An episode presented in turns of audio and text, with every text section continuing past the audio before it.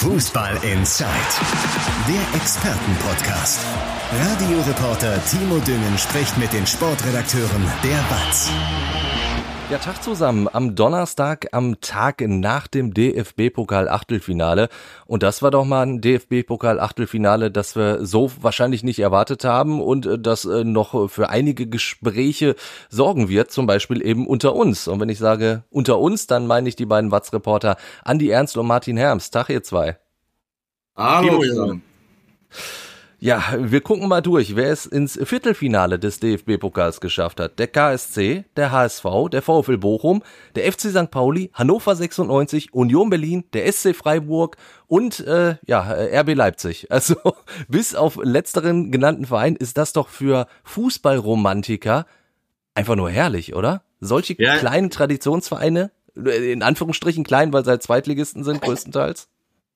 Timo, ich habe genau das so kommentiert gestern. Das war so das allererste, was mir aufgefallen ist, gestern Morgen schon nach der äh, ersten Runde, nach den vier Spielen am Dienstagabend, als ja wirklich drei Zweitligisten und der VfL Bochum als Bundesliga-Aufsteiger weitergekommen waren, dass es ähm, wirklich ein Paradies für die Traditionalisten ist, diese Pokalrunde. Also äh, das sind ja so, ist ja so ziemlich jeder Kult in Anführungsstrichen Kultverein, den der deutsche Profifußball zu bieten hat, ist noch dabei. Also Freiburg, St. Pauli, Union Berlin und natürlich der VfL Bochum. Ne, Na klar. Was auch sonst. Ähm, und äh, ja, das ist jetzt echt irre. Nur, es könnte natürlich auch der Albtraum für alle Traditionalisten äh, eintreffen. Nämlich Wenn RB Leipzig das Ding holt. ist natürlich klar. Ähm, RB Leipzig ist jetzt natürlich der absolute Top-Favorit. Also so ja. einfach ist es noch nie gewesen, äh, den Pokal zu holen für RB Leipzig. Und ähm, das wird schon schwer, die zu schlagen. Definitiv, man kann da wirklich nur hoffen, dass sie jetzt nicht zwei Heimspiele haben ne, im, im Viertelfinale und Halbfinale, so am besten irgendwie in, bei Union Berlin. Da ist, glaube ich, die Wahrscheinlichkeit noch am größten, dass sie ausscheiden. Aber nein, es ist eine total spannende Konstellation. Ähm, ja, auch für den VfL Bochum natürlich auch eine Riesenchance. Also ist ja durchaus realistisch mit ein bisschen Losglück, wenn man jetzt nicht gerade in Leipzig oder äh, bei Union Berlin spielt, dass man äh, in so ein Finale einzieht. Und gerade jetzt so in Corona-Zeiten wäre das schon richtig gut. Und ja, wenn man sich das anschaut, muss man natürlich dann, da leite ich mal direkt selbst über, über Borussia Dortmund reden. Die haben natürlich eine, eine Chance echt, also leichtfertig weggeschmissen. Ja, ich, ich wäre aber gerne erstmal noch beim VfL geblieben. Also erst erstmal das, das Positive zu sehen, bevor wir über äh, okay, das Schlechte im Ruhrgebiet so, sprechen. Gut so, das ist mein Junge. Das ja. Man merkt, man merkt, wie ausgeglichen Timo Düngen ist. Er ist nämlich Vater geworden. Das habe ich vor einer Woche schon mal äh, angesprochen. Diesmal auch persönlich. Alles Gute, mein Freund. Dankeschön. Dankeschön. Ja, ja dementsprechend äh, ausgeglichen ja tatsächlich. Also der Stress hält sich noch in Grenzen. Die, die große Tochter ist ja schon acht jetzt die andere anderthalb Wochen alt. Ähm, man ruckelt sich ein, aber es läuft äh, sehr, sehr gut alles. Klingt Beim nach dem VfL Bochum, um es mal so zu formulieren. Ganz genau. Beim VfL Bochum, äh, da muss man natürlich äh, jetzt auch, Martin hat schon gesagt, diese Riesenchance wirklich ansprechen. Wenn du äh, wirklich ins Finale kommen würdest und wenn die Auslosung sogar passen würde und RB Leipzig kommt von mir aus auch ins Finale und die spielen Champions League, dann wärst du ja sogar international dabei, oder? Ist ah, das mittlerweile nein. anders? Ist das, das mittlerweile ist anders. anders? Das ist anders, ja. Ach, dann kommt der siebte Jahr äh, oder genau. nach, ne? Die guten alten Zeiten, wie der MSV einst in den Europapokal ja. eingezogen ist, 1998, sind vorbei. Nee, Gut, der VfL muss, muss, das Ding schon gewinnen. Das, muss das Ding äh, gewinnen. Ja. ja. Wann war der VfL zuletzt im Pokalfinale? Na, wer weiß es? Äh, es war gegen ich 88 gegen Frankfurt oder so. Ja, gut. Ja. Es war 1988 gegen Eintracht Frankfurt. Äh, der Wäre wieder gerettet. Der, also es gab viele. äh, ne, in Bochum war es immer noch einer der größten Beschisse sozusagen der Fußballgeschichte, dass dieses Spiel 0 zu 1 verloren ging, weil Bochum äh, mit Videoassistent dieses Pokalfinale gewonnen hätte. Das ist relativ eindeutig. Und äh, Aber äh, in der Tat, es ist eine Riesenchance. Es wäre eine ja. Krönung für diese fantastische Saison. Äh, allerdings darf der VfL natürlich nicht den Fehler machen, jetzt das äh, wirklich Wichtige aus den Augen zu verlieren. Denn äh, mit der aktuellen Punktzahl, die ist zwar gut, aber damit schafft man den Klassenerhalt nicht. Also äh, da fehlen Zitat auch Thomas Reis, ne? Genau, und der VfL sollte äh, jetzt auch nicht äh, wirklich drauf spekulieren, innerhalb von sechs Tagen drei Spiele zu haben mit zweimal Relegation und Pokalfinale. Das, äh, da sind, glaube ich, ist die Bundesliga dann doch wichtiger. Ähm, und den Spagat hinzukriegen, das ist Thomas Reis durchaus zuzutrauen. Ähm, Ähm, die Mannschaft macht ja einen gefestigten Eindruck, er hat den Laden da unter Kontrolle. Ich stelle auch nicht fest, dass in Bochum wegen dieses äh, Spiels gegen Mainz jetzt irgendeiner anfängt durchzudrehen und so. Das ist alles äh, in einer sehr angenehmen, realistischen Atmosphäre, was beim VfL abgeht, äh, ohne dass jetzt wirklich jemand zu euphorisch wird. Ja, denke ich auch. Ja. Martin. Ähm, ich sag mal, was auffällt bei Bochum, die spielen wirklich in jedem Spiel am Limit. Also du hast echt wenig Spiele dabei, wie jetzt kurz vor Weihnachten in Bielefeld, wo sie ihre Leistung nicht abgerufen haben. Vielleicht waren sie da auch so ein bisschen müde nach diesem BVB-Spiel. Ähm, aber Fakt ist, sie rufen wirklich alles ab in jedem Spiel. Das ist eine Mannschaft, die ihrem Trainer vertraut. Und ja, vor allen Dingen zu Hause scheinen sich echt mega wohl zu fühlen. Das ist fast schon so eine Art Festung geworden im, im Ruhrstadion. Äh, wenn sie es noch ein bisschen besser hinbekommen, auswärts noch den einen oder anderen Bonuspunkt zu holen, du kannst ja jetzt nicht erwarten, dass du jedes Heimspiel gewinnst, ähm, ja, dann sieht's schon, schon richtig gut aus. Was ich auch wirklich krass fand, du hast ja wirklich diese zwei Spiele innerhalb kürzester Zeit gegen Mainz gehabt. Du hast dieses Spiel in Mainz unter unglücklichen Umständen verloren, weil du auch diese, diese Elfmeter-Geschichte hattest, äh, wo, wo Polter den verschießt, den eigentlich Bantovic hätte schießen wollen. Und dann hast du, wie gesagt, kurz Zeit später dieses zweite Spiel gegen Mainz und gehst da erstmal in Rückstand.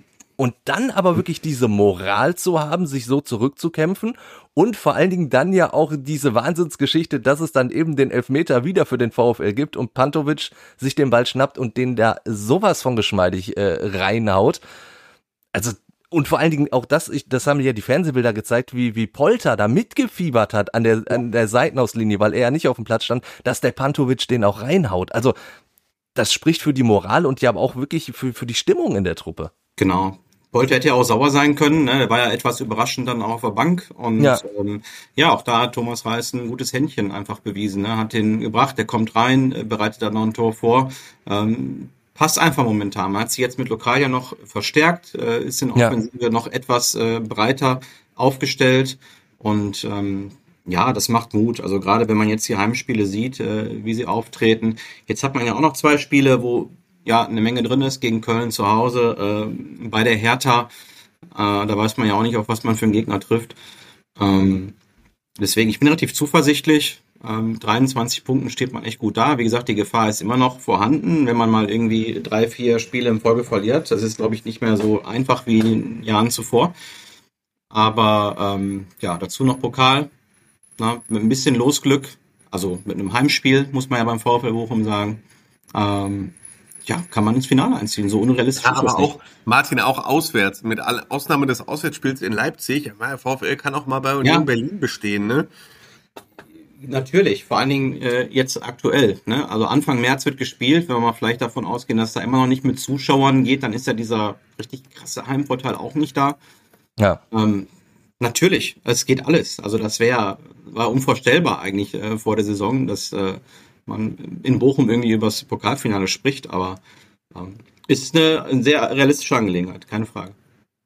Wir haben das auch schon mal angesprochen, ich muss das aber nochmal ansprechen, weil ich das so bemerkenswert finde, ist ja, dass beim VfL ja auch gefühlt eine, eine enorme Breite im Kader ist. Also als Aufsteiger und du konntest jetzt gegen Mainz, du hast äh, Lokadia angesprochen, klar, den hat man jetzt geholt, aber so ein Osterhage kommt rein, überzeugt dann auch, also hätte ich dem VfL nicht so zugetraut, dass man so wirklich auch wechseln kann und, und trotzdem ein, ein gutes Niveau halten kann. Vor der Saison hätte ich das dem VfL nicht zugetraut.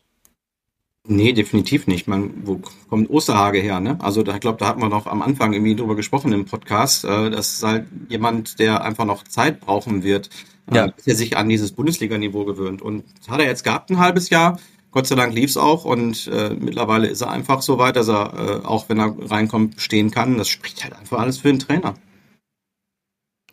dann lasst uns äh, ja halt über äh, die negative Überraschung dieses äh, DFB-Pokal-Achtelfinals sprechen. Borussia Dortmund rausgeflogen beim FC St. Pauli und wieder stellt sich die große Frage nach der Mentalität oder Einstellung, Haltung, wie man immer es auch jetzt bezeichnen möchte. Es scheint bei Borussia Dortmund einfach nicht zu klappen in dieser Also das Hinsicht. überlasse ich jetzt komplett Martin, weil Martin hat sich schon warm gelaufen hier die ganze Zeit. also das ist in der Tat, das kann nur eine Haltungsfrage sein. Ja, es haben vier Zweitligisten äh, den Weg ins Viertelfinale geschafft. Das spricht ja auch so ein bisschen für die Liga. St. Pauli ist mit Sicherheit auch eine, eine, eine ordentliche, gute Mannschaft, vielleicht sogar auch ein gefühlter Erstligist. Aber wir reden hier über den BVB. Ne? Ja. Mit, äh, der da mit Brand, mit Reus, mit Bellingham, mit Haaland, eigentlich mit allem, äh, was Rang und Namen hat, aufgelaufen ist. Und ja, ich kann es einfach nicht nachvollziehen. Man hat jetzt wirklich mal eine, eine realistische Chance. Die Bayern sind ausgeschieden. Und äh, als Borussia Dortmund musst du auch einfach den Anspruch haben, einen Titel zu gewinnen in der Saison. Ja, als Titelverteidiger ja, sowieso. Titel, du bist als Titelverteidiger, fährst dahin, so, da muss ich mich doch einfach mal zusammenreißen. So, und dann fängt es halt einfach auch beim Kapitän an, dann bei der Führung Marco Reus, ähm, ja. mit einer wirklich unterirdischen Leistung. Man hat bei ihm einfach das Gefühl, er will sich nach all den Verletzungen nicht mehr wehtun. Äh, wie der in die Zweikämpfe geht, es ist äh, also oder besser gesagt nicht in die Zweikämpfe geht. Wir, also genau, beim, beim Gegentreffer, geht da geht er ja wirklich überhaupt nicht hin. Einfach nicht in die Zweikämpfe rein. Dann hat man mit Julian Brandt dann noch so einen Kandidaten, äh, einen schönen Wetterfußballer vor dem Herrn, der leider wirklich sehr viel Potenzial auch hat. Ähm, aber an solchen Spielen sieht man einfach, dass es nicht abruft. Und das sind halt solche, ja, Spiele, da werden keine Fehler eben verziehen. Ähm, das ist ein Spiel, da kann man sich keine Fehler erlauben und ähm, da muss man sich als Mannschaft zusammenreißen. Das ist einfach so. Da muss man in der Lage sein, äh, gegen St. Pauli zu gewinnen, um die Chance auf den Titel zu haben. Natürlich, und da würde ich auch überhaupt nicht irgendwie über den Trainer sprechen. Das ist, ähm, egal mit was. Das ist ein Problem, das alle jetzt hatten in den letzten Jahren. Da kannst du, egal ob die mit Dreierkette, Viererkette, Fünferkette, Einerkette spielen, das ist scheißegal. Also wenn du als Borussia Dortmund mit dem Personal beim FC St. Pauli spielst, die ja noch nicht mal den Vorteil hat mit den Zuschauern. Ja, es waren 2000 da, es war so ein bisschen was, hatte was von der Stimmung. Ja. Aber das ist ja nicht der, der bekannte Hexenkessel. Und äh, dass du es da nicht schaffst, ähm, deine Leistung abzurufen, gehst mit einem 0-2 in die Halbzeit, ähm, einfach unterirdisch. Und wie gesagt, da würde ich den Trainer rausnehmen, weil das ist eine Einstellungssache, die fängt beim Kapitän an. Der hat wieder versagt in einem wichtigen Spiel. Und ähm, das ist einfach auch der Grund, warum es ja für Dortmund in den letzten Jahren nicht so gelaufen ist. Natürlich, er mit seinem Pokal gewonnen. Man soll jetzt nicht alles zu schlecht reden, aber ich glaube, mit der richtigen Einstellung hätte man vielleicht auch noch den einen oder anderen Titel mehr gewinnen können. Und ja, es ist irgendwie schade. Also es ist trotzdem keine katastrophale Saison. Man ist Zweiter, man ist sechs Punkte hinter den Bayern. Das ist, glaube ich, noch okay. Aber es ist schon ein fader Beigeschmack, wie man in der Champions League ausgeschieden ist und wie man eben jetzt diese Chance im DFB-Pokal vertan hat. Ja, aber ich wollte es gerade sagen, du kannst doch hinter viele Saisonziele schon schon einen Haken machen. Die die musst du abhaken. Also du hast äh, ne, im Pokal bist du raus, Champions League bist du raus. Und äh, ja, natürlich haben wir vielleicht noch so aus Ruhrgebietssicht so ein, so ein bisschen die Hoffnung, dass äh, der Meisterschaftskampf nochmal spannend wird. Aber gerade wenn du solche Spiele siehst, ist die Hoffnung ja wirklich minimals, dass der BVB da nochmal irgendwie angreifen kann. Also es ist die kleinste Chance, was zu holen. Die größte Chance hat der BVB im Pokal, im DFB-Pokal was zu holen. Champions League ist ja auch eher unrealistisch aufgrund der Konkurrenz. Äh, aber ähm, im DFB hat man jetzt wirklich eine realistische Chance gehabt, einen Titel zu gewinnen. Und das muss ja trotz alledem der Anspruch sein. Ähm, ich glaube, das wäre eine richtig gute Saison gewesen. Platz zwei in der Bundesliga, Pokalsieg, da hätte keiner was gesagt. Auch ja. das Champions League aus hätte man dann wahrscheinlich vergessen, auch wenn es peinlich ohne Ende war. Ähm, aber das reicht einfach nicht. Und das kann ich wirklich nicht verstehen, wie man äh, dann so eine Leistung abrufen kann. Zumal die Dortmunder ja sehr gut gestartet sind. Also gegen Freiburg war ein Top-Spiel, dieses 5-1. Ja kann man jetzt drüber spekulieren, ob diese Causa Haaland da irgendwie äh, zu einer gewissen Verunsicherung beigetragen hat, aber ich kann es mir halt einfach nicht vorstellen. Wenn man auf dem Platz steht, dann sind solche Sachen normalerweise vergessen. Ich habe das Gefühl, dass der BVB sich halt bei solchen Geschichten schon wieder zu sicher war. Also die haben natürlich gesehen, die Bayern sind raus in der Runde davor und dann ist ja für Dortmund eigentlich auch klar, wir sind jetzt der absolute Top-Favorit. Und ich fühlte mich wirklich zurückerinnert an eine Geschichte, die ist schon ewig lange her. Da war Jürgen Klopp äh, gerade frisch, glaube ich, Trainer in Liverpool. Und Dortmund hat er in der Europa League gespielt und der BVB ist damals noch an die Enfield Road als äh, Favorit sozusagen gefahren. Und da haben sie dieses Wahnsinnsspiel noch, noch verloren. Nach, nach Führung äh, einst noch und äh, da hat Mats Hummels damals im Dortmunder Trikot noch gesagt, ja, ja, eigentlich haben wir den Pokal schon mehr oder weniger in Dortmund gesehen und das war, glaube ich, damals erst das Viertelfinale. Also das, das sagt ja auch schon viel aus und genau dieses Gefühl hast du jetzt halt im DFB-Pokal auch wieder gehabt. Aber das kann es ja nicht sein. Ich meine, einen gewissen Respekt muss man ja äh, vor einem Auswärtsspiel beim FC St. Pauli ja auch haben. Das ist ja, dass es nicht leicht werden würde, das war ja klar. Das ist immerhin Zweitligaspitzenreiter, ähm, sehr heimstark. Ne? Das ist, ist ein Kampfspiel, Pokalspiel. Da muss man ja mit, mit einer gewissen Einstellung auch reingehen in so ein Spiel. Aber wenn Borussia Dortmund das getan hätte, hätten sie ja trotzdem gewonnen, wenn man sich das Penal anschaut. Also ja. ich meine, ne, allem Respekt vor Guido Buchstaller, der da äh, wirklich kämpft ohne Ende und läuft, aber ähm, das, äh, kann doch nicht für Dortmund reichen. Andi, äh, wo wir gerade über Guido Burgstaller äh, sprechen, hast du den Hackentrick gesehen? Wo hat er den denn plötzlich ausgepackt? Aus der Luft den Ball per Hacke verlängert? Haben wir auf Schalke eher selten gesehen. Du, äh, Durfte der da nicht? Wir beide waren zusammen am Millantor. Kannst du dich dran erinnern? Im ja. Schnee, mit Blick auf den Hamburger Dom, auf den ja. Riesenrad.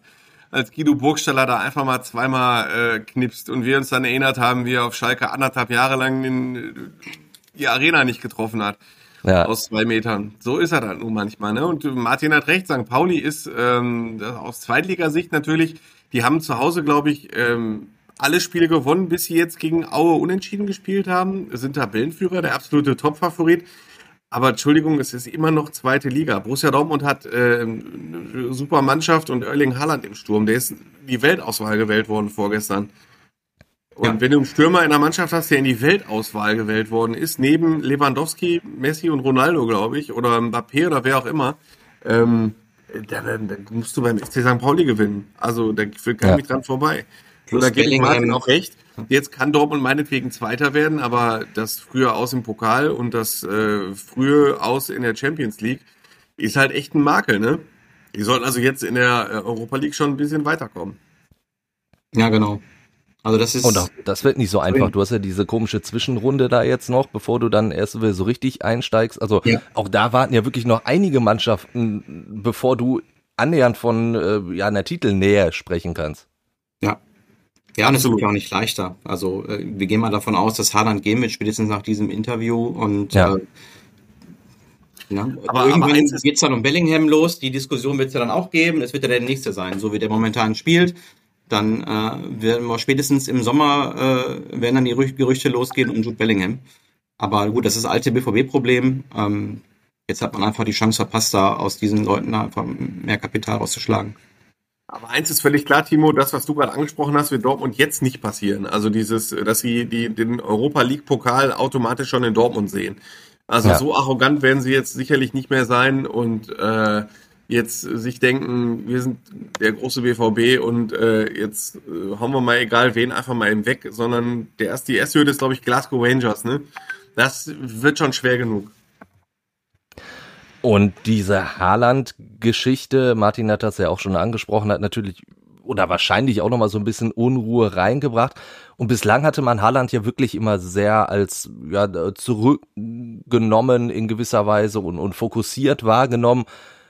Äh, glaubt ihr, dass das war eher so so eine Raiola-Geschichte, dass ihm gesagt wurde, so jetzt hau mal einen raus, also in Sachen vom Berater gesteuert, oder hat er wirklich jetzt irgendwie merkt er alles, was ich mir so vorgenommen habe, in der Champions League weiterzukommen, um die Meisterschaft mitzuspielen, das ist jetzt beim BVB alles flöten gegangen und jetzt gehe ich dann auch wirklich in die Offensive, was eventuell einen Vereinswechsel angeht?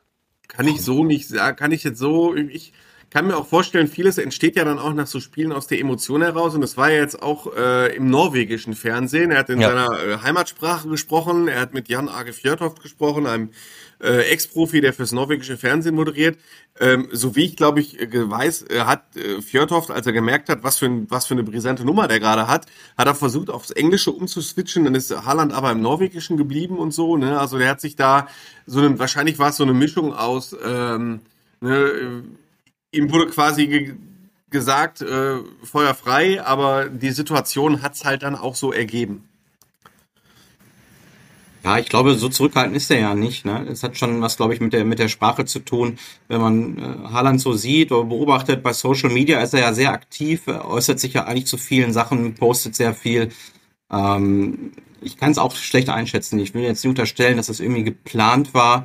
Ähm, natürlich, äh, ich glaube eher bei Andi, ich glaube schon, dass da die Emotionen dann nach so einem Spiel irgendwie eine Rolle spielen. Aber das spricht natürlich nicht gerade für einen Verbleib äh, bei Borussia Dortmund. Das kann man sich äh, allerspätestens jetzt auch wirklich sehr, sehr schwer vorstellen, zumal du ja irgendwann halt auch, wie ich es schon gesagt habe, die, die Argumente nicht mehr hast, ne? indem du eine Perspektive so ein bisschen bietest, dass man irgendwie um richtig viele Titel mitspielen kann. Diese Perspektive scheinst du ja in Dortmund ja, jetzt erstmal wieder nicht zu haben.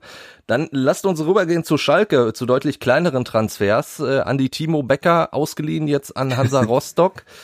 ähm, Das ist so ein bisschen das, ein, das ein kann nur Timo Düngen schaffen. Von Erling Ja? Haaland, Weltauswahl Becker. und internationaler Fußball auf Timo Becker, ein, einer Spieler, der auf der Tribüne bei Schalke sitzt. Das war jetzt Ja, aber, aber, aber, aber man muss sagen, Timo Becker ist so- so ein bisschen ein, ein äh, gefallener Stern. Äh, hat man so ein bisschen das Gefühl, als der äh, ran musste, weil wir einfach auf Schalke keinen anderen Rechtsverteidiger hatten, wurde er auch ziemlich ja, gehypt so ein bisschen. Die Vertragsverlängerung wurde ziemlich gefeiert und dann in dieser Saison, Andi hast es ja auch schon gesagt, hat er überhaupt keine Rolle mehr gespielt. Also Ja, insofern ein Transfer, der sich genau, also angebahnt hat.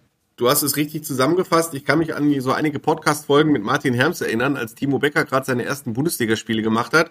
Da hat Martin sich äh, etwas verwundert gezeigt, weil äh, Timo Becker nach seiner, er war ja Schalke in der Jugend, ist dann zu Rot-Weiß Essen gegangen Ja. und ist dann bei Rot-Weiß Essen äh, auch in die erste Mannschaft gekommen und hat da jetzt, um es mal so zusammenzufassen, nicht zwingend so überzeugt, äh, dass man ihm eine Bundesliga-Karriere vorher gesehen hätte. Dementsprechend hat er eine Menge aus sich gemacht und äh, in der Tat, er ist halt ein Schalker Junge, er hat ein Schalker Herz, er ist auch Schalke-Fan ähm, und äh, für ihn ist da ein Traum in Erfüllung gegangen, sowohl auf Schalke Bundesliga zu spielen, als auch dann einen Profivertrag zu unterschreiben. Äh, der Hintergrund, das, was du gerade angesprochen hast, der hatte im äh, Schalke, also der hatte nur einen Vertrag für die Bundesliga ähm, und musste für die zweite Liga neu verhandeln. Und als der Vertrag dann unterschrieben war, äh, hat Peter Knäbel sich dann auch so zitieren lassen, als wir abgestiegen sind, war in dieser Taskforce Kaderplanung, stand ganz oben auf dem Zettel, unbedingt Vertrag mit Timo Becker verlängern. So, Ja. was ist daraus geworden? Ein halbes Jahr später hat Timo Becker fast nur noch in der U23 gespielt, äh, hat gar keine Rolle mehr in der Profimannschaft äh, und wird jetzt zu Hansa Rostock verliehen. Also da ist ein bisschen was schiefgegangen, ähm, womit das zu tun hat. Äh, ich meine, nicht immer ähm, ist es so, dass Trainer auf bestimmte Spieler stehen, auch wenn gar nichts Konkretes vorgefallen ist. Äh, und zweitens ist das Spielsystem halt auch nicht so auf ihn zugeschnitten. Äh, er kann Innenverteidiger spielen und hat äh, in der Bundesliga ein, ein System mit Viererkette, hat er auch Rechtsverteidiger gespielt. Ähm, und Ramozzi spielt ja mit dem 3-5-2 und Ja. ähm, mit einem rechten Verteidiger, der sehr offensiv spielt, der sich einschalten muss. Vergleich auf der anderen Seite mit Ovejan und äh, Timo Becker ist halt kein Flankengott. Das ist er, weiß Gott nicht. Dementsprechend wäre er für die Rolle einfach nicht der Richtige. Und äh, in der Innenverteidigung ähm, besitzt seine Rolle Malik Chow, der ist halt Stammspieler und gesetzt. Und dann hat Schalke jetzt auch noch Salif Sané zurück und Marius Lode geholt, den Norweger. Ja. Äh, da besteht für ihn auch gar keine Chance, irgendwie zum Zug zu kommen. Und in der Gunst des Trainers ist er dann sogar hinter Henning Matriciani zurückgefallen. Das ist der, der unter der Woche, unter der Saison, ich glaube im September oder Oktober, einen Profivertrag bekommen hat. Und summa summarum heißt das, Timo Becker hat fast gar keine Einsatzchancen mehr.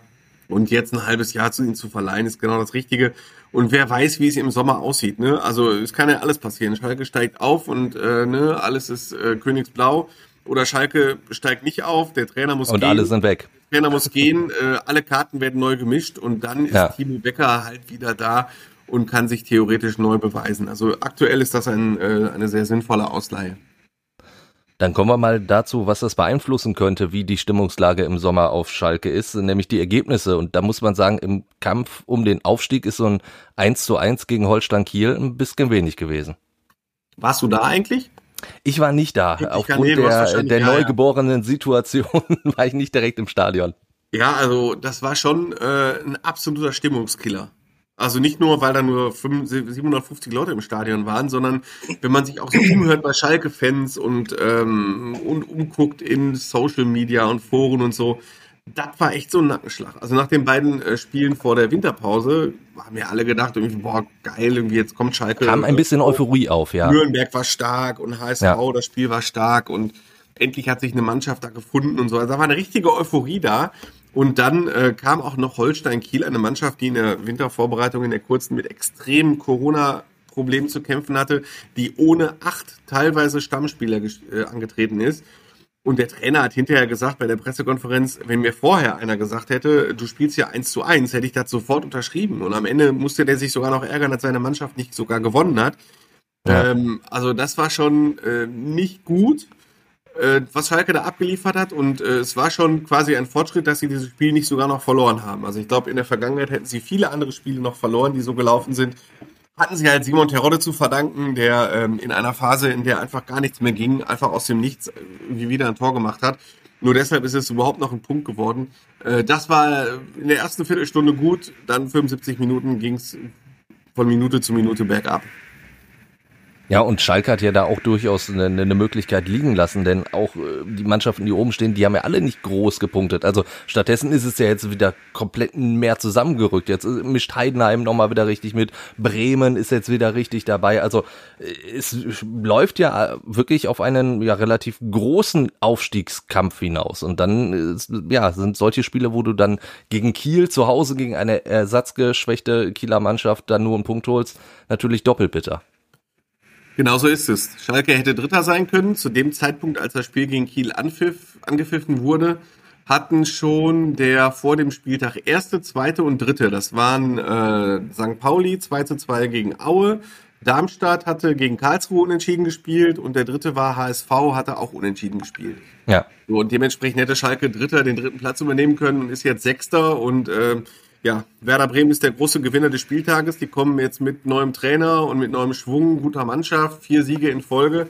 Das wird also jetzt nicht einfacher. Und jetzt fährst du nach Aue und äh, ich freue mich schon sehr äh, auf minus ein Grad und äh, Schnee, angesagten Schneefall. Ja, da, da, da kannst du dich auf Aue wirklich sehr, sehr freuen. Zumal auch, ich habe es ja schon mal hier betont, dann nicht viel anders ist. Also ich nehme an, du wirst ja in, in Aue auch übernachten, weil es ja sonst ein bisschen sehr spät werden würde. Oh ja, die, und, die Spieler äh, übrigens nicht. Äh, das war heute eine Frage in der Pressekonferenz. Ähm, Ach. Die äh, bin ich gar nicht drauf gekommen. Also, weil ich dachte, ich habe gedacht, mein Gott, ey, das ist Aue, weil ich fahre mit dem Zug und äh, das sind sieben Stunden 40. Ja. So, das ist wirklich sehr weit weg, ja. Und mit dem Bus, wenn, wenn Schnee liegt und so, ne, ja. dann habe ich gedacht, die werden doch bestimmt noch eine Nacht dranhängen.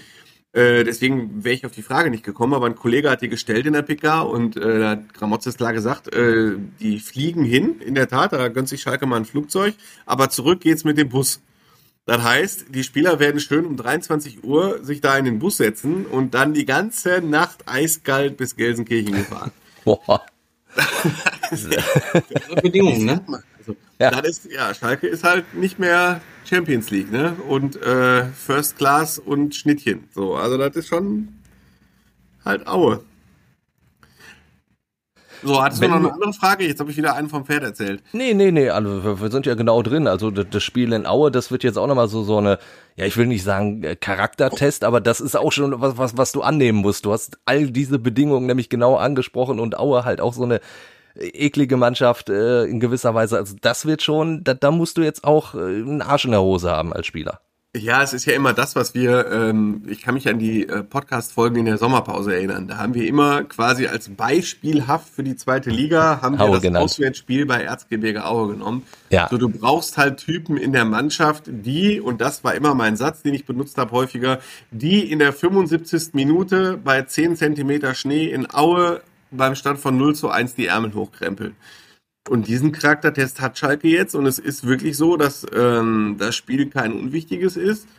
Äh, es, Holstein Kiel war fast sogar eins der äh, leisesten Spiele der Saison, weil eigentlich kein Druck da war. Es war Euphorie da, es war, ähm, es war klar, wenn die das verlieren, äh, also Gramozze, oder sagen wir anders, Gramozze stand nicht unter Druck vor dem Spiel, weil er seinen Job gut gemacht hatte, weil die, weil die, ähm, weil der Vorstand und der Sportdirektor sich vor ihn gestellt hatten. Man sagt ja immer, vor, jedem, vor wie vielen Spielen haben wir gesagt, das ist jetzt ein wichtiges Spiel und ein richtungweisendes Spiel. Kiel war das gar nicht mal so. Aber dadurch, dass das Spiel gegen Kiel so schwach war, wird es jetzt gegen Aue etwas schwieriger. Weil ähm, Schalke ist auf Platz 6 abgerutscht, Werder Bremen ist jetzt oben auf, Darmstadt und St. Pauli sind eh schon mit ein bisschen Abstand vorne weg. Ja, und jetzt stell dir mal vor, du verlierst 0-3 in Aue. Und dann, ja.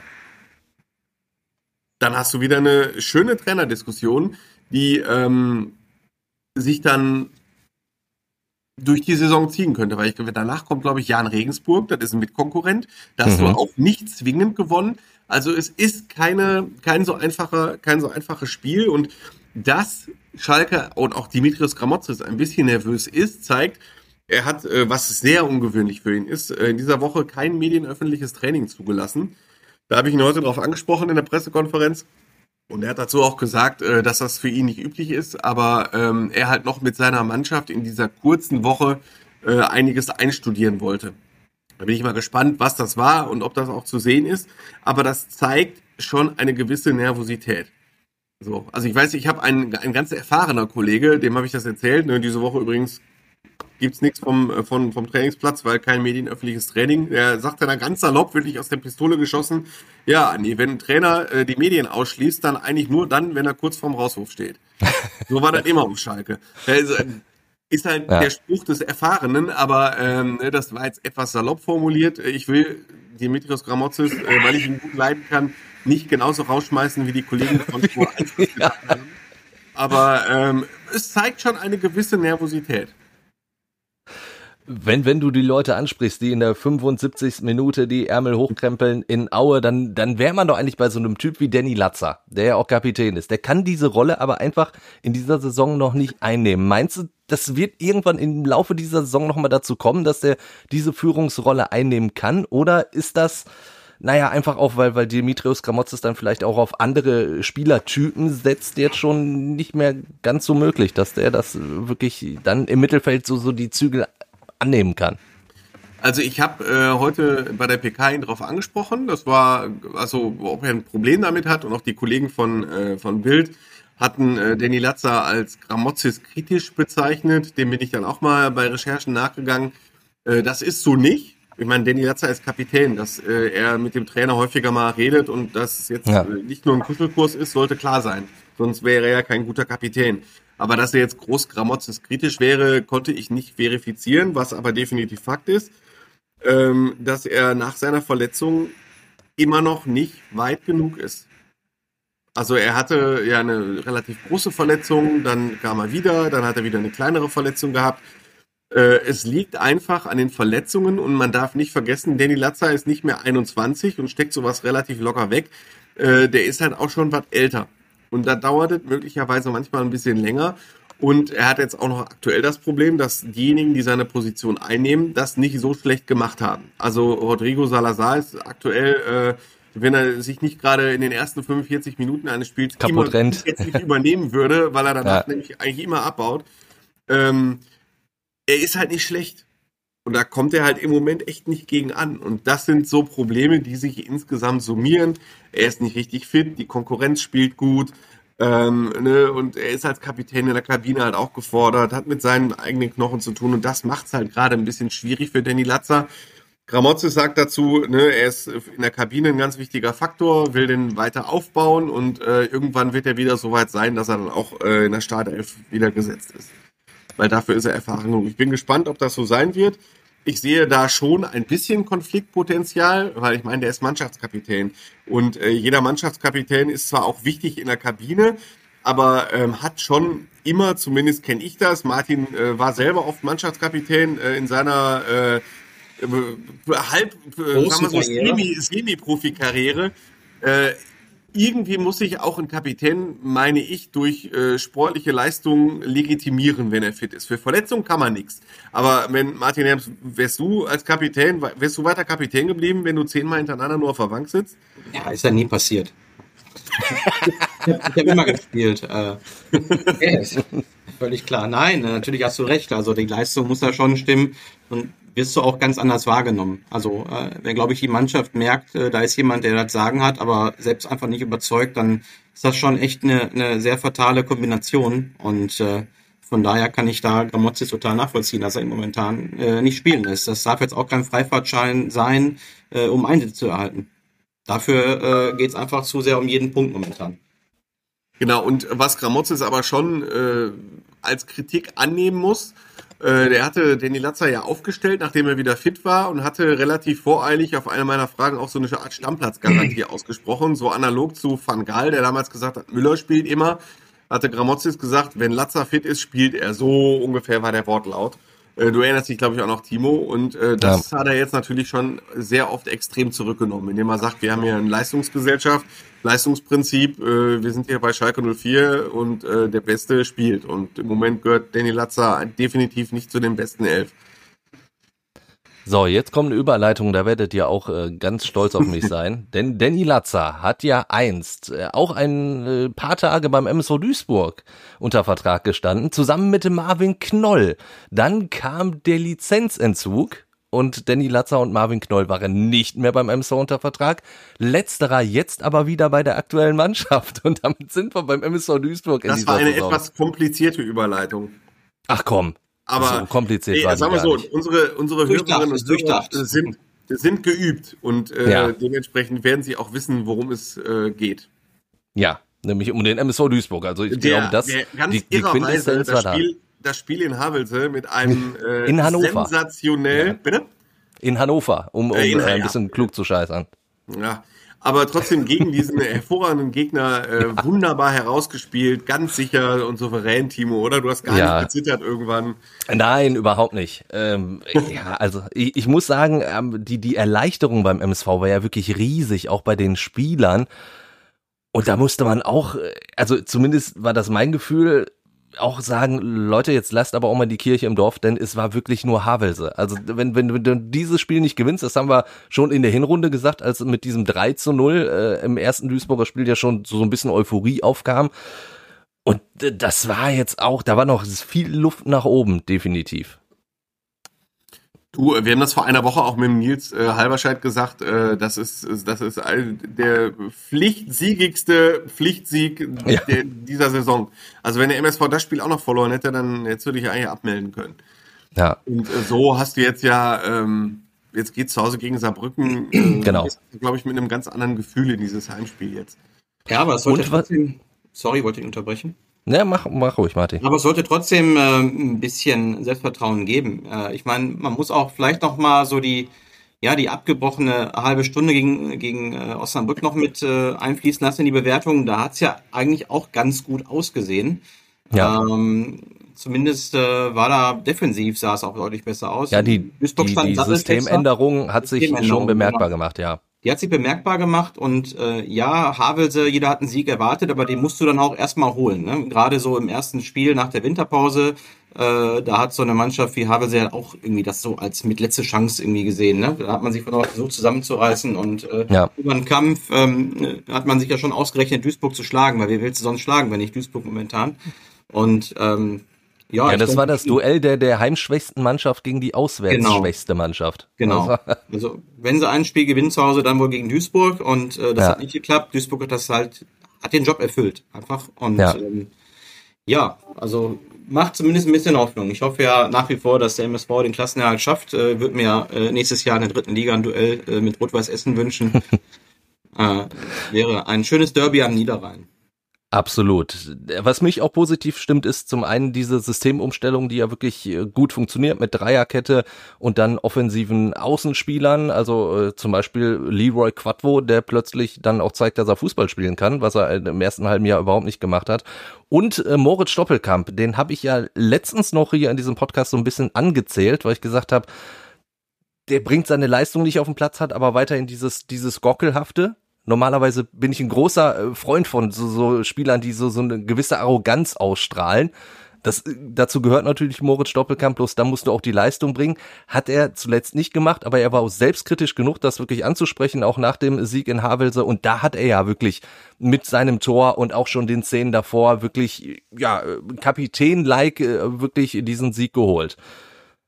Und wenn Martin es schon angesprochen hat, das Derby, das es dann vielleicht nächste Saison in der dritten Liga geben könnte, dann gehen wir natürlich in die Regionalliga. Denn Martin, da kommt es jetzt wirklich zum Auftakt äh, in diesem Jahr zum absoluten Knallerspiel. Absolut. Ähm, knüppelharter Auftakt auch für Rot-Weiß Essen gegen äh, Wuppertal am Sonntag. Ähm, ja, ist natürlich ein heißes Spiel aufgrund der Tabellenkonstellation sowieso.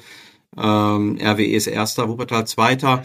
Ich glaube, das Spiel kommt vielleicht nicht zum richtigen Zeitpunkt für RWE, aber momentan gibt es schon so ein paar Fragezeichen. Da wäre zum einen die etwas äh, misslungene Vorbereitung, sicherlich auch Corona-bedingt. Äh, das Trainingslager in der Türkei äh, wurde kurzfristig abgesagt. Die Wuppertaler hingegen durften da hinreisen, haben ein gutes Trainingslager gespielt.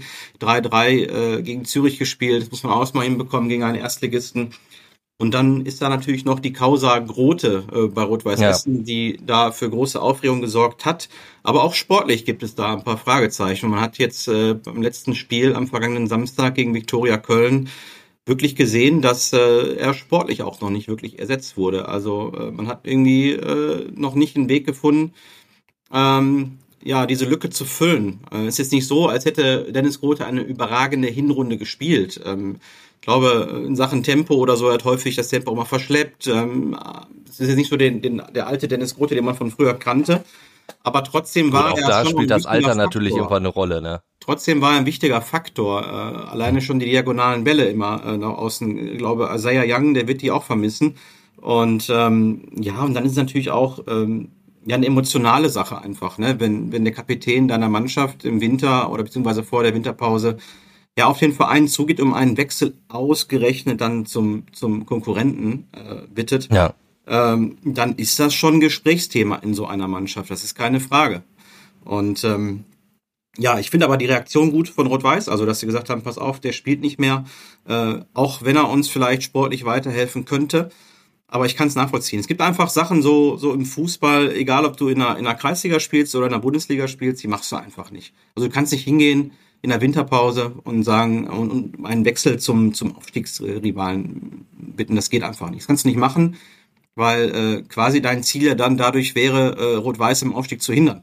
Also wenn er nach ja. Münster wechselt, dann möchte er mit Münster aufsteigen. Und äh, deswegen, das kannst du nicht nochmal verkaufen. Also du kannst ihn nicht nochmal auflaufen lassen. Ähm, ich wollte gerade sagen, also für dich gibt es da auch definitiv kein Zurück. Es ist eine total beschissene Situation für alle Beteiligten und ähm, es führt, führt kein Weg dran zurück. Also ich glaube, das kann man so sagen. Er wird kein Spiel mehr machen für Rot-Weiß Essen.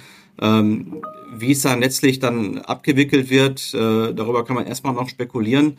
Ähm, möglicherweise wird der Vertrag aufgelöst, äh, wenn Rot-Weiß, ja, wenn alles schlecht läuft, dann, ähm, dann sitzt er ein halbes Jahr auf der Tribüne, beziehungsweise auf der Tribüne wird er nicht sitzen. Ich glaube, da werden die Fans was dagegen haben. Ja. Aber Fakt ist, ähm, er wird möglicherweise noch ein halbes Jahr unter Vertrag stehen. Ich meine, da kann ja alles Mögliche noch kommen. Der könnte ja theoretisch, der trainiert ja momentan nicht mit mit der Mannschaft. Äh, wäre ja sein Recht mitzutrainieren. Er könnte ja zur Hafenstraße kommen und sagen, sagen ja. ich habe ein Recht auf Training. Also bisher gibt es so ein Theater noch nicht. Ich denke, dass die Rot-Weißen im Hintergrund echt an einer vernünftigen Lösung arbeiten. Die beste wäre natürlich, dass der Vertrag aufgelöst wird, aber dann am besten nach dem Stichtag, ne? Also dass er dann ja, ich sagen, wechselt, ja. das werden die Rot-Weißen auch nicht machen. Also das kann man ja. ja auch nicht verkaufen, das geht nicht. Und ähm, ja, das sind so ein paar Fragezeichen, die, die äh, ja im Raum stehen vor diesem tollen Auftakt gegen Wuppertal. Ähm, natürlich auch schade, dass es nur 750 Zuschauer werden. Äh, wir haben ja auch mit äh, Markus Uhlich am Montag ein sehr ausführliches Interview geführt. Ja, er war schon genervt, er wollte da auch nicht mehr groß drauf eingehen, auf diese Corona-Lage. Ähm, es betrifft die Vereine ja schon seit zwei Jahren. Es ist ja immer wieder ein Auf und Ab. Und äh, ich kann schon verstehen, dass da ein gewisser Frust mitschwingt. Normalerweise wäre es jetzt eine volle Hafenstraße mit rund 15.000 Fans gewesen. Jetzt sind es eben 750 nur. Ähm, Peter Neururer, mit dem habe ich auch telefoniert, äh, der bedauert es natürlich auch, der hat auch schon ganz andere äh, Erlebnisse an der Hafenstraße gemacht. Aber trotzdem ist es ein Spiel, worauf sich viele freuen und ähm, ja, natürlich wird da nicht viel entschieden. Ähm, danach es noch 17 Spiele, aber ist schon irgendwie wegweisend, zumal Rot-Weiß dann die Woche darauf auch noch gegen Fortuna Köln spielt. Das ist auch ein, äh, ein heißes Spiel. Ähm, die mischen da auch vorne mit und ähm, ja, also man darf gespannt sein. Wie gesagt, es gibt ein paar Fragezeichen. Äh, als Favorit geht RWE trotzdem ins Rennen, auch wenn äh, natürlich Markus Ulich bemüht war, so den äh, Faktor Druck auf zum WSV zu schieben. Ähm, ich wollte es gerade sagen, und Peter Neuro hat genau das Gegenteil gemacht. Ne? Er hat ja, gesagt, klar. der Druck ist bei RWE. Das ist ja natürlich, das ist ja das übliche Geplänkel vor so einem Spiel. Ähm, das weiß Markus Ulich auch, dass das Rot-Weiß da massiven Druck hat. Äh, den spürt er tagtäglich. Das ist, äh, ist ganz klar. Ähm, jeder erwartet es halt irgendwie. Ne? Also man macht schon mittlerweile echt gute Arbeit im Hintergrund, äh, Infrastruktur, Jugendarbeit, Stadion, ähm, hat lieb viel Lob bekommen dafür, dass es äh, jetzt Stadion an der Hafenstraße heißt und nicht ne, irgendwie Hochtief-Arena. Das hat man, glaube ja. ich, ganz elegant äh, zum, äh, zur Freude der Fans gelöst. Also da laufen viele Dinge in den richtigen Bahnen, aber letztlich äh, steht und fällt alles mit dem Aufstieg. Und äh, das muss halt irgendwie klappen in dieser Saison. Ähm, wie gesagt, man spielt eine gute Saison, 47 Punkte aus 20 Spielen sind schon ein Brett. Aber einfach wird's nicht. Weil das ja immer so ein Running Gag ist, äh, dass du dir oft sehr sicher bist, dass RWE aufsteigt und am Ende haben sie es nicht geschafft. Wie sicher bist du dir diesmal? Ja, ich glaube schon. Wie gesagt, es gibt ein paar Fragezeichen. Das größte ist, glaube ich, wie, wie wird Dennis Grote äh, sportlich ersetzt. Aber trotzdem hat diese Mannschaft noch ähm, ja, genug Qualität, um das zu schaffen. Ähm, die werden sich am Ende durchsetzen. Da, da gehe ich schon von aus, äh, dass sie das schaffen. Irgendwann kommen ja auch die Zuschauer wieder zurück. Ähm, das wird auch helfen, wenn du dann in den entscheidenden Spielen ja die volle Hütte hast an der Hafenstraße oder auch auswärts dann begleitet wirst von Fans. Ich denke, das kann auch nochmal einen Schub verleihen. Aber klar, äh, ist jetzt echt ein, ein wichtiger Auftakt äh, mit Spielen gegen Wuppertal und Fortuna Köln. Die sollten sie möglichst nicht beide verlieren. Ähm, wenn sie da gut rauskommen, dann, dann werden sie es auf jeden Fall schaffen, denke ich. Das ist also dein Tipp in Sachen Aufstieg, womit wir beim Tippen der Spiele sind von diesem Wochenende und starten äh, jetzt äh, nicht in der Regionalliga, sondern gehen erstmal wieder ganz nach oben in die erste Liga und landen bei Hoffenheim gegen Dortmund. Andi. Ähm, ja, zwei Mannschaften, die im Pokal versagt haben, ne? Ja. Ähm, 2 zu 2. Boah, tue ich mich äh, schwer mit, ehrlich gesagt. Äh, hatte ich auch schon Probleme hier bei unserer internen Tipprunde. Ähm, so beim, beim, beim Lotto Toto so ein klassischer Dreierweg früher. Irgendwie äh, kann man, traut man den Dortmund dann auch eine weitere, ja, Blamage ist es ja dann vielleicht nicht, aber eine weitere Niederlage zu. Ähm, ich würde trotzdem auf einen 2-1-Sieg tippen. Also wenn die sich zusammenreißen, für Dortmund, für Dortmund. Ja. 2-1 für den BVB. Zweimal Haaland. Ich, ich, ich glaube nicht nur an ein Dortmunder Gegentor, tippe deswegen auf ein 3 zu 2 für Borussia Dortmund. Dann der VfL Bochum gegen den ersten FC Köln. Andi, was sagt dein Bochumer Herz? Ja, 3-0, ist ja logisch. Boah, total geiles Duell. Äh, Ja, der Trainer äh, Köpfe, da werden wir auch äh, bei der Watz eine schöne Story zu haben äh, am Mond, am Samstag vor dem Spiel Baumgart ähm, gegen Reis. Ähm, boah, VfL ist gut drauf, gewinnt 1-0. wir werden auf jeden Fall keinen Trainer sehen, der dick angezogen ist. Ne? Äh, Thomas Reis äh, vielleicht im, im Hoodie nur und, und äh, Steffen Baumgart nur im T-Shirt. Wird von den Te Temperaturen her knackig für beide. Ja, was machen die dann im Sommer, ist die Frage, ne? Ja, das stimmt. Gibt's ja auf Schalke auch immer, ne? Äh, ähm, Bujo, ähm, also Mike Büskens, der Co-Trainer, sind wir auch gespannt, ob der auch in Aue mit seiner, äh, mit seiner kurzen Hose da aufläuft. Ja. ja, aber gut. Bujo ist aber auch so ein Typ, der, der halt so oft aufspringt, wenn irgendwie mal so ein Foul an der Seitenlinie ist, da, da mischt er ja immer direkt mit. Ich glaube, wenn du eine lange Hose hättest, kann er nicht so schnell aufspringen. Ja, Vielleicht deswegen diese kurze Buchse. ich tippe auf jeden Fall äh, bei Bochum gegen Köln auf ein 1 zu 1. Dann, äh, Andi, Aue gegen Schalke. Was erwartest du? Boah. Äh, dass es kalt wird, erwarte ich vor allen Dingen. Ja, das glaube ich auch, ja. Und Schnee erwarte ich auch. Wusstest du eigentlich, dass ich der einzige Schalke-Reporter, fährt auch noch von euch einer mit, von Radio im Schalippe? Ja, natürlich, der Kollege Andreas Secker ist da. Sind dann bin ich doch, dann siehst du, dann sind, ist nur die Funke Mediengruppe vertreten da. Ja, guck der an. einzige äh, Print-Online-Journalist, der dabei ist. Und ähm, da werde ich doch mal hoffen, dass es ein 1 zu 0 Auswärtssieg gibt. Oh, hätte ich jetzt auch gesagt. Also ist ja ein richtiges Schweinespiel, möglicherweise auch noch äh, mit Schnee und, und sonstigem. Ähm, ja, einen wird Terodde schon reinstochern und dann kontern sie eben nochmal und gewinnen 2-0. Dann tippe ich auf ein 2 zu 1 für Schalke. Damit wir ein anderes Ergebnis haben, weil ich wer hätte auch auf dieses 1 zu 0 gesetzt, aber hätte Martin ja auch, der musste auch umschwenken. Also umschwenken, insofern sage ich dann Ja. 2 zu 1. Dann, ähm, ja, der MSV Duisburg gegen Saarbrücken. Ich, ich hoffe natürlich ein bisschen auf diese äh, vermeintliche Euphorie und tippe auch auf ein 2 zu 1 für den MSV in diesem Spiel. Andi? Äh, 0 zu 0 unentschieden. Ja, ich, ich ähm, tippe auch 1-1. Dann die Regionalliga eben mit Rot-Weiß Essen gegen Wuppertal. Martin. Ja, wie gesagt, ähm, ist schwierig.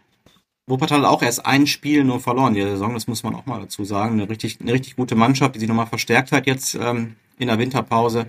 Ähm, 1-1. Ich glaube nicht, dass das Rot-Weiß das gewinnt. Ich glaube auch nicht an eine Heimniederlage. Ich bleibe auch bei unentschieden 0 zu 0. Ich bin heute der 0 zu 0 Tipper. So, und da ich auch ein Unentschieden tippen wollte, bin ich dann bei 2 zu 2. Zu guter Letzt die zweite Mannschaft des ersten FC Köln gegen Rot-Weiß Oberhausen. Ja, Martin. Rot-Weiß Oberhausen hat jetzt auch irgendwie äh, einen Schock zu verdauen. Das haben sie gerade irgendwie vorhin verkündet, dass sie das, äh, dass sie ihren Titel als Nachwuchsleistungszentrum äh, abgeben möchten aus äh, Kostengründen. Das ist natürlich auch jetzt irgendwie schon ein fatales Zeichen. Äh, ja. Dadurch, äh, ja, bist du irgendwie auf dem Weg zu einem reinen Amateurverein, ne? wie Westfalia Herne das stimmt. und ETB. Also das äh, ja. spricht nicht gerade für die Ambitionen des Clubs. Ähm, trotzdem haben sie ja immer noch eine gute Mannschaft, einen guten Trainer und ähm, gewinnen das Ding 2-1. Andi? Äh, ich hab, bleibe meiner ähm, Devise treu und tippe 0 zu 0. mein Gott. Ich tippe, komm, ich, äh, es ist natürlich, ja, ein, ein Duell der Tabellennachbarn, Oberhausen als Fünfter, Köln Siebter. Ich tippe auf ein 3 zu 1 von RWO, komm. Was soll der Geiz? Dann wären wir an dieser Stelle durch. Knackige 50 Minuten, einmal der Rundumschlag im Ruhrgebiet. Hat mir sehr, sehr viel Spaß gemacht. Und wenn ihr da draußen noch Anregungen, Kritik oder was auch immer habt, irgendwelche Anliegen, dann äh, schreibt uns einfach hallo at fußball-insight.com per Mail oder ihr meldet euch über WhatsApp. Die passende Nummer findet ihr in den Show Notes und dann äh, ja, habt ihr Martin am anderen Ende, der unser WhatsApp-Handy äh, verwaltet. Also da immer her damit. Und dann äh, freuen wir uns ja auf nächste Woche. Bis dahin, schön. Ciao auch von uns. Ciao. Fußball Inside, der Expertenpodcast. Von den Lokalradios im Ruhrgebiet und der Watz. Jeden Donnerstag neu, überall, wo es Podcasts gibt.